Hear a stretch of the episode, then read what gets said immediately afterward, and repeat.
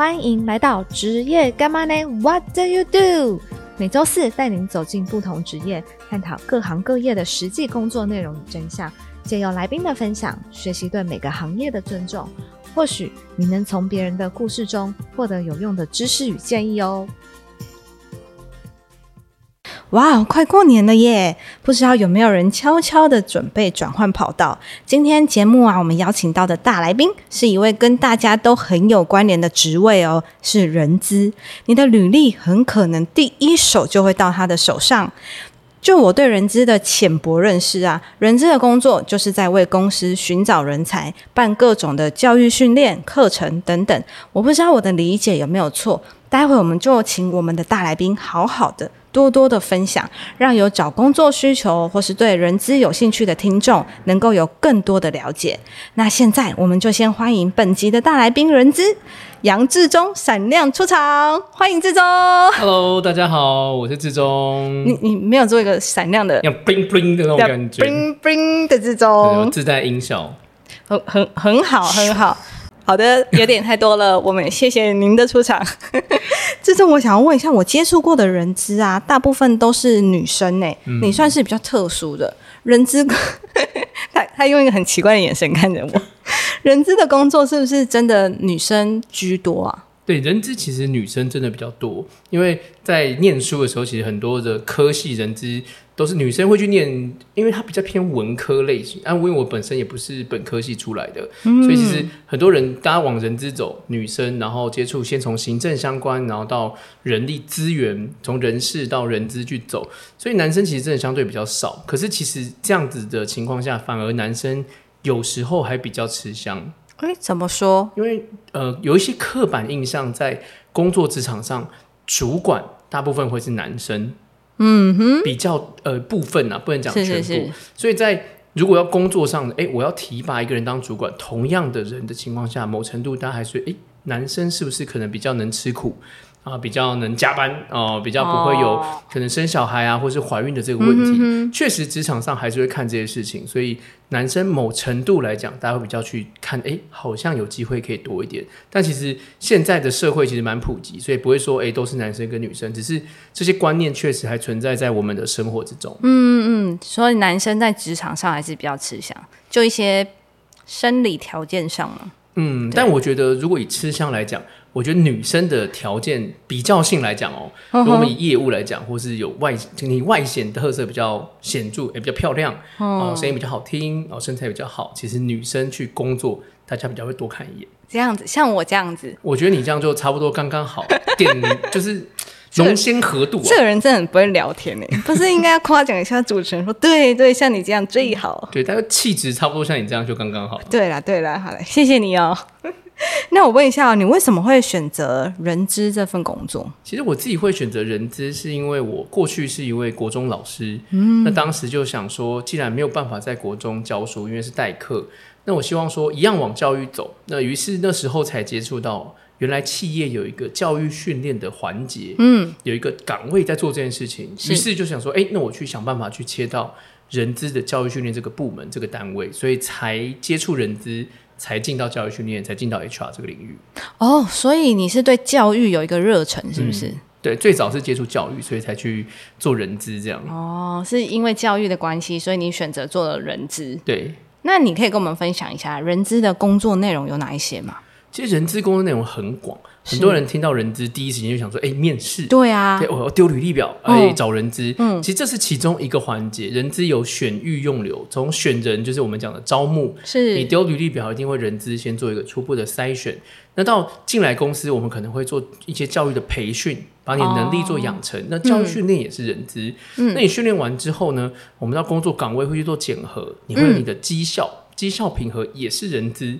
那你到了现在一月了，要发什么奖金？嗯，年终奖金，奖金跟人资也有关系哦。是哦，对，是薪酬薪资计算也会有人资。有些人会觉得说，哎，这不是就是会计在算吗？对啊，财务财务在算的。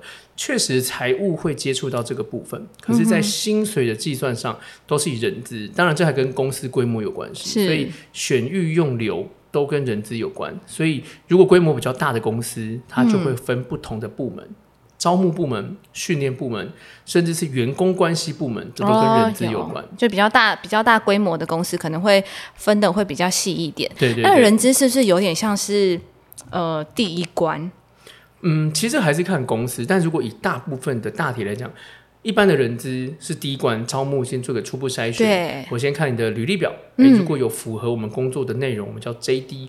符合完之后呢，我就可能到哎给单位主管做一个确认，或是我的主管会再做一次 review。嗯哼。那再来就邀约面谈。是。对，所以人资大部分都会做第一个初步的书面审核的关卡。嗯，然后像现在要发那个那个叫什么年终年终奖金，他们也是第一关先看。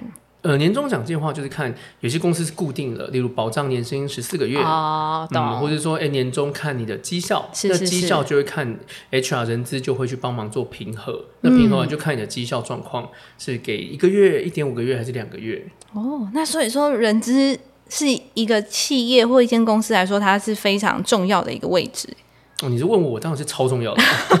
但是，就像你刚刚说的，要看公司的规模的大小。其实很多的公司，比如说新创公司，或者是规模比较小的公司，其实是没有人资这个职位的，对不对？很多都是主管兼兼着做。应该说，他们不会把人资特别设立一个部门出来。嗯，你可能会听到说总务、行政。管理部是，或是财务部，嗯，他们也有碰到薪水，他们也有碰到招募，对，只是他们并没有划分出来，因为我的量体没有这么大到单独要出来做一个招募的部门，单独做一个训练的部门，或是单独去做员工关系，所以有些公司甚至可能这个部分都是服委会在处理。那员工关系可能就不会独立出来，所以这个其实是看每一个公司的规模怎么安排。对对对，了解。因为我从出社会到现在，比较多都是待在新创公司，比如说做行销、做创意。那确实在公司的内部编制里面是没有人资这个这一块的。那比如说呃，面试我的就直接是老板，对对，直接是主管。对，直接决定我的生死。没错，这就是新新创公司，其实在里面的活下来，它就是一个人会多工。嗯哼哼，对他可能会走的是广度。嗯，那如果你到比较规模比较大的公司，他走的可能是深度。深度就是我是做招募部门，所以我的所有东西我都可能会很深入去走。我这一年可能都做招募。嗯，所以这是两个你不同的职涯路径。是是。那其实像你刚刚提到啊，我们大家在看人资的人数，大概平均可能会九十到一百一十个人。大概会设立一个人资哦，对，但还是要这还是要看公司的发展。有一些公司可能一百个人，我人资就有三四个，那看他重视的是什么。了解。所以有一些可能都是做人人事，就做一些行政啊，做一些 paperwork 去维持公司运作，那个也是人资，可是他做的事情比较偏。事务行政类，那到人力到发展类的话，那我们到人资到发展，事务行政到发展类，那就看公司的走向，那他人的使用的方式又不一样。嗯，就是每一个人配给的功能不同。对，没错。我记得我们有接过一堂课，然后是帮一个大的科技公司办教育训练。嗯，然后这个教育训训练里面的学员呢，全部都是人资，总共有四十二位人资。哇！真的很多，我想说，到底从哪里来这么多人资啊？那就可以表示说，其实他们这间公司这个企业是非常重视，比如说员工的发展、员工的关系，或是一些呃劳资劳务方面的一些发展。没错，没错，他就分很多的部门在做这件事情。嗯就是你刚刚讲的深度，所以他们把工作分的再更细一点点。没错，没错。了解。那我们刚刚有提到招募的部分啊，我们。对于人资的第一印象，很多人都会觉得他是要招募员工的。人资就必须要看很多的履历，对不对？像依照看到我们九 N 的履历，第一眼看到照片就直接进入面试阶段了。谢谢你哦。嗯，那我要去应征你的公司。嗯，可能有点难。我们这边都缺男生，不过你可以来当门面，你录取了。那是我很贵哦。那可能要算一下，我可能要盘算一下那个资金预算够不够，我怕我会被老板减薪，你的薪水要去补九 N 的。所以，所以人资在看履历的时候都看什么？看照片啊？不可能只看照片了，太肤浅了。OK OK，我呃，第一个应该来讲说，我们讲学经历嘛，大家都会讲说学历跟经历是一定会先看学经历，但我还不认识你之前，我就会先看至少你的学校。嗯，我们分几个层面。第一个是，如果大学刚毕业的新鲜人，你的学历当然是第一时间会被我看见的，是因为我要先判断你过去有没有在你的专业领域上曾经认真深耕过一段时间，所以学历是你的成绩单。嗯，那第二个照片是一个会作为一个平和的。嗯，一般来讲，照片就是哎白底啊白墙干干净净啊，穿个衬衫、穿西装或穿的套装去拍照。有一些学生你现在看到照片哦，有什么？那个图大大人小小，或是艺术照，或者是团体照，把你的人圈起来啊，什么照片都有，真假的？真的真的。然后你看到就觉得很匪夷所思，或是放动物啊，猫猫狗狗的照片啊，认真认真都有看过，我觉得非常的匪夷所思。像这种就是无条件直接删掉，OK，就是你你完全没有让我以前认识你，所以照片跟第一页视觉上你的学历跟你的经历。有没有跟科系跟我是吻合的？这第一时间。嗯。第二个，我们通常就会先看到你的自我推荐，是因为第一印象我可能知道你是谁。那我为什么在这么多封履历，我要在你的履历表上停留多一点时间？嗯。所以自我推荐，为什么你符合这个工作的内容？那我们再来往下看，就会看你的经验上的内容是不是跟我的工作需求是符合的？我们就叫做职务说明书，一般我们叫做 JD。嗯哼哼，了解。哎，所以你刚刚说会先。看学历，所以学历对于人资来讲，或是对于一间公司企业来讲，真的这么重要吗？呃，我刚刚讲说是这样说，大学刚毕业嘛，那其实应该来讲说三五年内，嗯，学历大家都第一时间会先看，嗯，因为学历跟科系嘛，可能代表你往的专业走向是。第二个就会往。经历去看，嗯哼哼，因为有可能你其实不是本科系的，对，但是你有相关的经历，这也会加分哦。所以学历是第一时间看到，哎，我可能对你学校，哎，觉得还 OK，嗯，或者我对你科系有兴趣，我觉得往下走，看你的经历，经历如果吻合，哎，我就觉得，哎，这个学生。还不错，那我就会往下继续看到你的自传，你是不是可以再更让我了解你有什么样的专业、什么样的特质？了解。那你觉得自传你有没有推荐一下？大家可以怎么写？因为通常大家就写说：“大家好，我是某某某，然后我的家庭，我有一个爸爸，一个妈妈，我爸妈对我才开放的，对对对，假如我我想学什么，他们都支持我，这样。对我家里有矿，这样。其实这个真的是一个起手式。呃，所有的原则就记一个点，是你所写的每一个东西都要跟我现在工作，我现在找的工作是有关联的。OK，对，所以呢，很多人起手是说，大家好，我是我是出现在一个很温暖、很和谐的家庭，民主的家庭。对，我不需要知道这么多你的家庭，我想知道的是，如果这个家庭对你而言很重要，是。它的核心价值影响到你未来工作，那你可能可以带到一点哦。那你可以帮我下个标题嘛？不然我今天看到大家好，我我我有一个爸爸一个妈妈，你可以写说这一段在表达什么？例如这一段家庭带给我的影响，让我选择了人资这个工作。OK，那我觉得哦，你的家庭跟人资是有关联的。嗯那我就往下看，那你就简单叙述这一段在讲的内容是什么。所以有时候第一个是下小标题。第二个是你要把重点明确的选出来，是第三个是你写的内容要跟工作的需求是有关联的，它才会是一个好的自传的一个起手式。了解，就是主要还是你你写的内容是要跟你应征的工作是相符合的，没错。那如果说你有很多的故事想要写的话，你就是下一个标题，让人资或者是在看履历表的人，你可以吸引他的注意。吸引他的目光，多停留一些时间。没错，没错。哦，那什么样的履历是你一看到你就会拜拜？除了放猫啊、狗的照片这种？嗯，没有自传，我一般一般我都会先略过。但其实这一年后来，呃，去年到现在有一些在叫做一页式的履历表，就是大家不看自传。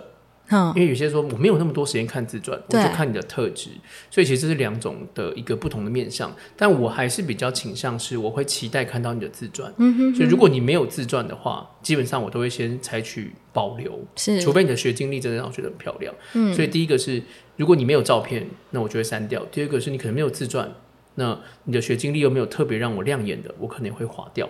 哦，那第三个是有一些合作过的学校。那确实有一些合作过的工读生，他可能配合度没有那么高，确实会有受到一些负面的影响，所以我学校部分我肯定会参考一下。哦，理解。所以就是有没有自传，然后跟没有照片的你会先删掉，然后没有自传的你会先保留，但你主要还是看学经历跟特质。那特质你要怎么看？特指我先看他的文字上写的东西，然后如果有些人写说，哎，我例如。我很认真，最常写说我是一个认真负责的小孩。是，那我就会看你的内容有没有凸显出你的认真，你所写的内容有没有具体的实例？哦，有没有数字去佐证？对，不然数字也很重要。对啊，实际的数字、实际的成绩，不然大家都说很认真，我怎么去判断这件事情？哦，理解。好哦，这这个大家可以听起来，然后学起来，因为我觉得大家很多人在写履历表上面是有是有困难的，真的不知道什么该放，什么不该放。没错，然后也就是每次都会写履历的时候，就想说，人资到底要看什么，老板到底要看什么。有一些可能我会觉得他他的兴趣可能跟我不一样，他是不是就刷掉我？怎么样是一个出色的履历表？是很多人都在不断的学习当中，因为我们一生可能要经过很多次的写履历表、面试，对不对？嗯，对，真的真的非常重要。好哦，那志忠，我想问一下，人资啊，需要什么样的职能或专长吗？就比如说硬实力的部分，像例如长得帅啊。长得帅是 算是硬实力吗？算是不是？呃，我觉得如果说要往人资走，其实首先要看你想往哪个面向。所以很多人在讨论职涯，或是说，哎，我想做人资，一定会有人问说，你想往哪个方选，往哪个公年别去走？是。所以如果你想往招募去走。那你至少就要具备你能审核履历的能力。OK，你知道怎么样判断这个履历好跟坏？嗯哼。那你知道怎么样写一个工作内容的需要？就是哎，怎么样判断这些？怎么样写这些？那如果你想往训练走，那你就要一定要有跟过课程的经验。嗯。你具有统筹一个课程、一个做过 PM 的经验。嗯。甚至是你如果有上台分享过的经验，自己设计过一门课程去分享经验，那可能会更加分。哦。但是因为人资其实最主要，它很多的事。事情是来自于行政，是，所以人这个 paperwork 其实蛮多的，嗯嗯嗯，对，所有的东西都要做，都要做整理嘛，训练前期的行政流程啊，都是存在的，懂懂，所以这些都是你基本要做的。所以如果想往人资，比较容易先切入大家认识的两个面向，就是训练跟招募。招募，对，所以招募就是你至少你跟系统要熟悉，你知道一零四一一一五一八，哦，yes 一二三这些在做什么。OK，啊，你知道招募流程怎么走？那如果训练的话，你知道说，哎，现在训练有哪一些老师，哪一些顾问？然后大家在训练的市场上，大家会在意什么？了解哦，这样子就蛮明确的。因为首先你要先知道你自己有什么功能，对，然后你要朝哪一个面向去发展，嗯，对，首先要先了解。然后知道自己适合什么样子。那你刚刚有说到，就是这些是比较属于硬实力的部分。对。那软实力的部分呢？因为你刚刚有说，比如说 paperwork 很多，那它就是可能要极具耐心。嗯。需要吗？我觉得需要。而且其实人资有一个呃，我觉得很妙是，人资其实某程度人家都会说，它其实算是一个桥梁。哦。或是我们在讲劳方跟资方，我想先问九 A，你觉得人资是劳方还是资方？好，突然。呃，应该是他他都要兼具吧。OK，突然开始颤抖了。呃，我我的解读是，人资是劳方，但是他的工作的内容可能是资方想要做的事情，但他不能自己去做。举个例，白话文，白话文，对不起，太太绕口。简单来讲，我今天要把一个员工让他之前让他离开，是老板不可能直接跟你讲说，来，今天你做到今天走人。那谁去处理这个让他走人的流程？人资哦，所以人就会跟你聊说，哎，我们要离职面谈，你的资遣费会是多少？按照法规我要怎么给你？人资会做这件事情。但是一般的人资刚进来，其实他没有办法接触到这么多东西，嗯哼，所以他就是做一些事务行政的事情。所以。第一个是你要有耐心，第二个是你要善比较相对善于沟通，沟通，因为你有些事情是你听到，你不能马上跟员工讲啊，是对不对？今天哎，我要把那个某 A 员工小明出现，把小明之前，你不能就是啊，怎么办？我要把他之前的哇，心里好纠结哦。我现在传个简讯跟他关心一下，不行，你就要按照那个步调跟流程去走。有时候是策略性的让他离开，有时候是有些时间的要求。所以人资其实，在接收讯息的当下，你不能太多东西都外显出来让大家知道。哦，哎，好难哦。对啊，所以人资有时候不好当哎。你要跟大家关系不错，但是有时候又不能太好。对，有时候你又要硬起来。对，然后你要试着把呃资方的话语就是转一下。比如说，我觉得那个 A 员工非常的烂，做的不好，想办法把它除掉。但你不能直接去跟 A 员工说，老板说你做的很烂，所以白。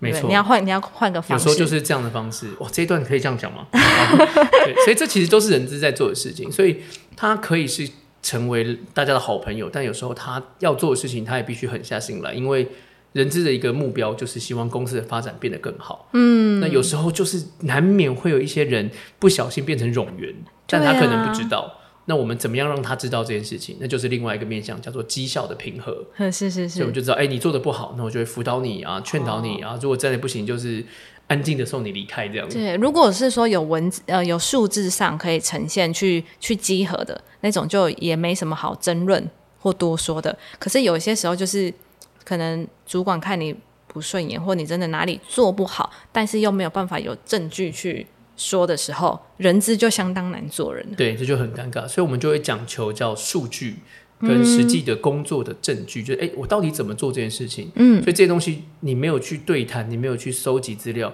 其实你是什么都不知道，就会停留在哎、我感觉你很认真，我感觉你很不认真，可是这真的是事实吗？不可能不见得啊、见得啊每个人看到的面相不一样。是啊，是啊，哇，好难哦！而且又不能有太多的情绪表达，对不对？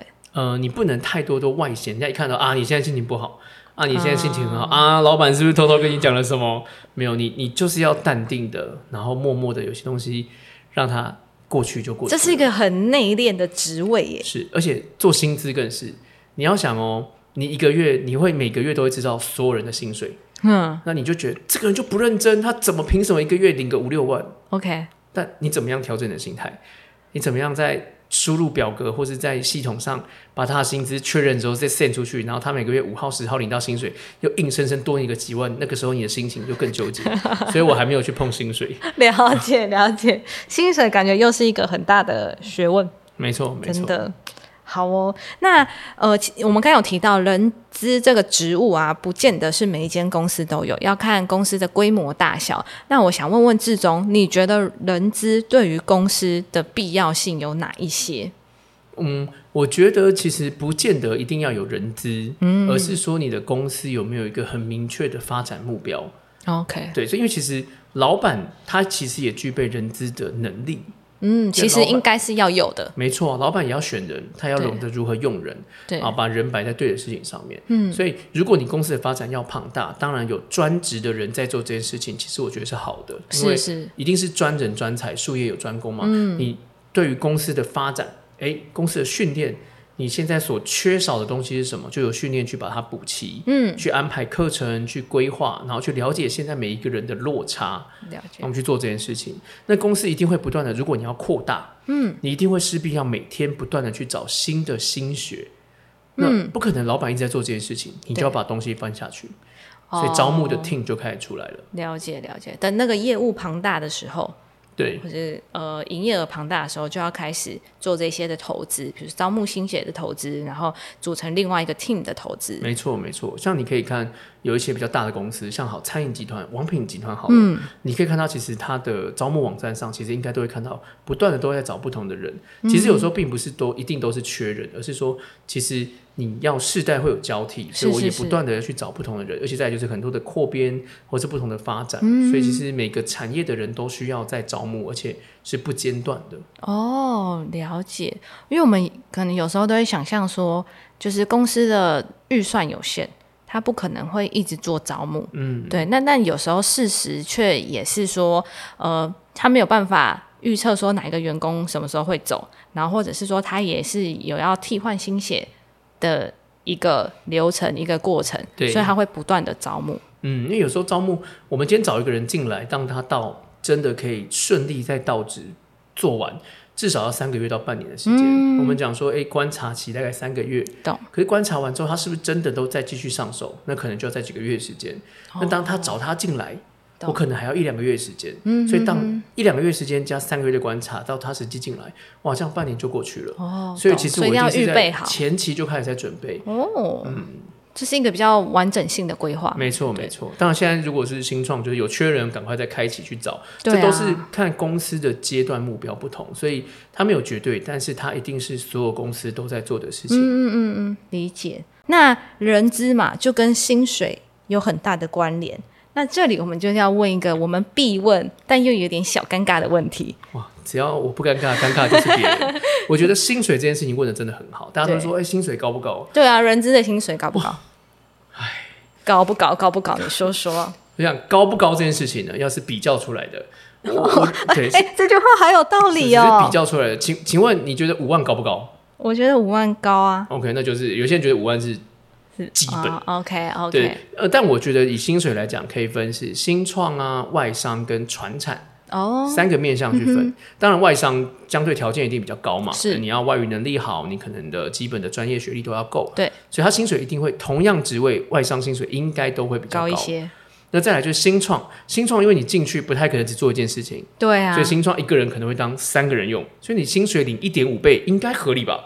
嗯所以新新创薪水可能也会比外商再低一些，但是可能比传产再好一点，哦真的吗可能。？OK 可 OK，能薪水都是语带保留，薪水都是比较出来的，是是是是对是，对对，请各位上一零四人力银行看薪资调查。我觉得那个都不准。我都不知道我有我有我很多次就是要访问来宾前，我都会先去一零四查一下薪水的，比如说平均啊，然后新手，然后老鸟，对对对对对，我会去查一下，然后我问出来的时候，大家说啊，有这么高吗对对对，就是参考参考嘛，？OK OK，是比较出来的嘛对，都比较出来的。OK，所以再来就是传产。那当然，呃，我觉得做人资 突然口急了，只要薪水都卡住了，嘴软嘴软嘴软。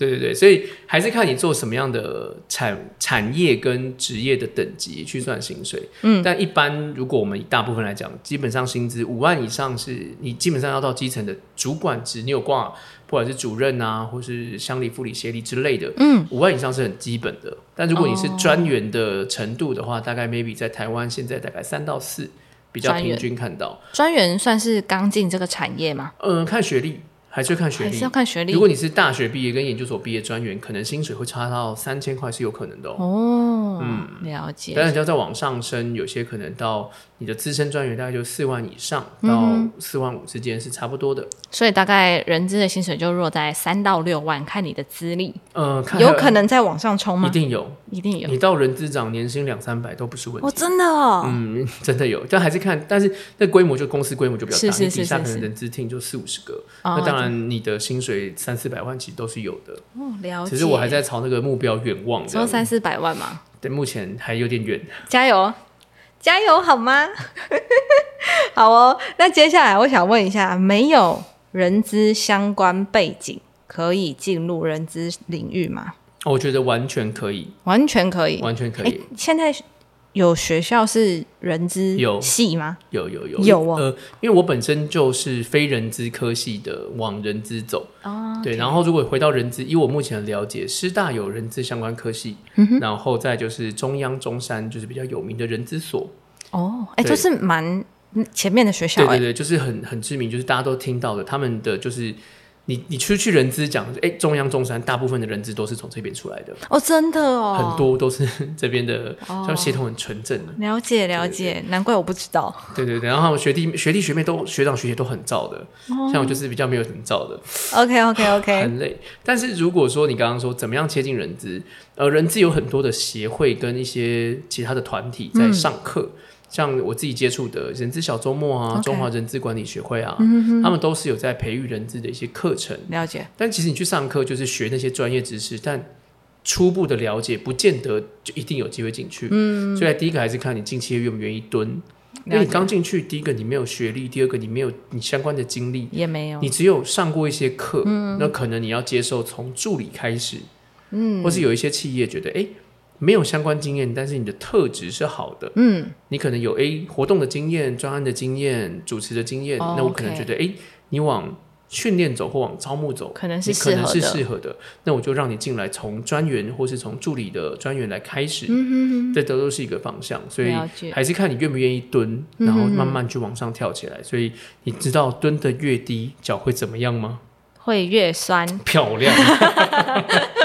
对，了解，所以其实没有相关背景也没有关系，我觉得没有关系。对，就就是愿意蹲，然后愿意学习，然后跟如果你刚好有一些相关联可以串联在一起的，不管不管是经历呀、或者是经验，也有可能是可以的。对，我觉得完全没问题。其实不只是人资啦，其实也跟很多的朋友们分享是，如果你今天真的想要跳到另外一个产业，嗯，你没有相关科系的经验也没有关系，那就是累积相关的经验，或是想办法找到相关联的经验，自己去找相关联。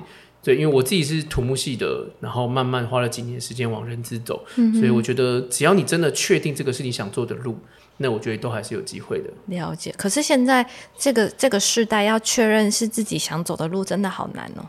嗯，这确实是一个很大的问题。那我觉得有九个字是我之前看书人家老师跟我分享，我觉得可以跟大家可以分享这九个字。嗯，我觉得你先快快的做，什么事都是，如果你真的不确定，就去尝试，快快做。是做完之后，你短时间发现，哎，错了，不喜欢的，快快的错。你宁可尝试错误嘛？再来就是快快的改，不要让花太多时间在上面。说啊，我想要多待一点时间。哦，好像有点喜欢，有点不喜欢。如果不喜欢，就快速减少这个犹豫的时间。对，快快做，快快错，快快改，不要让自己的时间花在这上面。哦，快快做，快快错，快快改，没错，分享给大家。对，这就是你本日 slogan。呀，本日 slogan。你本日讲过最有用的一句话。喂，哎呀，太伤人了。好哦，那最后一个就是想问志忠，你有没有一些建议可以给想也想要成为人资的朋友？依照你的经验来说，嗯，我其实很常听到大学生或是一些要求职伙伴找我咨询做职业探讨的时候，嗯，都会跟你说跟我说，这种我喜欢跟人接触，所以我想做人资。我想奉劝各位，如果你想跟人接触哦。真的可以不用来做人资，人资是孤独的吗？孤独没有啦。其实人资很多时候是跟电脑接触。OK，你要想哦，我们要让公司的运作推行，你需不需要有一些东西去做整理？嗯，你要做训练，你要先去统计大家对于训练目前的目标，目前大家的能力的落差，去统整这些。嗯，你才有办法有数据去跟人老板讲。我们公司现在缺的是专案管理能力，缺的是团队的能力，缺的是沟通的能力，缺的是简报能力。哦，不是凭想象的。所以大家都说，哎，人资可以跟人接触，没错，但它不是只有跟人接触。嗯，所以如果单纯只是我喜欢交朋友，喜欢跟人接触，人资我认为不是首选。而且你要先清楚，人资很多时候真的是孤独的，因为你有些东西你没办法马上都跟大家讲，是因为你有时候必须要了解公司的方向，你要跟着公司前进。嗯，所以人资的东西大部分就讲人事行政是它的基础，嗯，所以他做行政会是基础，再来才会到人力的资源，再往上你可能才是公司的策略伙伴，但在走这个过程。Maybe 三五年是跑不掉的哦，所以你要跟人接触的前提下，你要先了解这个地方到底在做什么。是是是，如果是跟人接触才想做人资，先好好的去看一下人资到底在做什么，他的书在说什么，你再来评断要不要走这个路，我觉得会更适合。了解，所以是以比如说行政为基础，对，然后才慢慢开始，可能是训练，可能是招募，然后最后是策略伙伴，这样吗？呃，可以这么说，就是它有一些路径，或是。基础底会有这些，就是你做训练，它的基础底也是行政。是是是。你做招募，它也是基础底也是行政。你的 paper 过来，我去跟你招募联络完，我也要做记录。那联络完记录完之后，我要去追踪，那这些都是一个很繁琐的过程。真的哎，听起来就不太适合我。没错，太繁琐了。对啊。那还有什么建议吗？嗯，除了不要以呃我喜欢跟人接触为理由而去想当人资。OK，那我但我觉得，如果说你有对于工作目标，或是对于公司的策略，你希望不只是说听老板的指令去做，你希望可以跟着老板。一起去讨论公司怎么发展。嗯，我觉得人资是一个有机会做到这样角色的人，就是你慢慢往上走。当你对选育用流都接触一定的程度的时候，其实你的格局思维会慢慢提升。哦，你就可以跟老板讨论，哎，公司可能现在遇到的现况，他可能需要什么？亦或者现在市场的动荡，二零二三年从疫情转型得到这些后疫情的时代，我们公司怎么样发展？嗯，那这就是策略伙伴要做的事情。哦，所以如果说有一些想要创业的朋友。呃，人资可能会是一个很好的跳板吗？嗯，我觉得人资会是一个必须要一个具备的能力了。哦，嗯，因为你如果有这个专业的能力跟宏观的一些概念跟知识的看法话，其实我觉得对你开公司去做事情其实是很重要的。嗯哦，最后一个就是法规，法规也是一个很重要的东西。现在懂劳基法吗？劳基法一定要懂。OK，就算你不了解，但至少你要知道。怎么样去找到这些资讯？所以法规也是一个很基础的东西。嗯，它有点像是硬实力的部分，对不对？没错，没错，也是具备的技能，必须的。哦，了解哇！其实我这一集访问下来，我发现当人资真的不容易耶，真的很困难呢。他现在自中在我对面给我一个非常骄傲的眼神，这样子。对，因为我们可能就单纯的想说啊，就是看看履历表，然后你觉得 OK，你看得顺眼的人就把他。纳进来，这个漂亮就先勾起来。对啊，因为他平常自中都是这样跟我分享的。不是这样子，糟糕糟糕，都被发现了。对，没想到其实背后的工作有这么多、这么的多、这么的繁琐跟细节。没错，对，所以如果你想要训练耐心，好像也不能也不能这么也不能这样讲啊。但就是它是一个非常，我觉得要各种能力具备的一个工作。嗯，对不对？比如说文字能力你也要有，整理的能力你也要有，然后比如说拉报表啊，然后呃之类的。嗯，是不是差不多？差不多，差不多。就它其实广度还蛮广的，不管是你说对人的敏感度啊，对于文书事务的整理啊，或是一些逻辑的能力啊，或是观察力啊，或是你跟员工的沟通，其实它都会具备。只是你可能要先选择你想要往哪一个面向去走。嗯，我不见得都要会，我可能就专门做文书报表。哎，这也是一个人资的一个功力。是，我可能是专精法规。嗯，这也是一个。所以其实还是看你选择的方向，因为人资我们刚刚讲选育用流嘛，每一个功能都是一个职位，是是是，所以你选择哪一个职位，你就往哪个职位去钻研，所以它都会成为一个专业。了解，好哦，那我们今天就是节目差不多告一个段落，非常谢谢志忠在过年前特别来跟我们分享关于人资的这个工作。如果听众朋友对于人资还有一些问题想要发问的话，也欢迎留言给我们，然后我会再去问志忠，希望他给我一些正经正面的回答，我再来回复大家，好吗？差不多这么震惊，可以可以吗？你可以答应我们吗？Promise。OK，好哦，谢谢志忠，谢谢。那我们就下集见喽，拜拜。拜。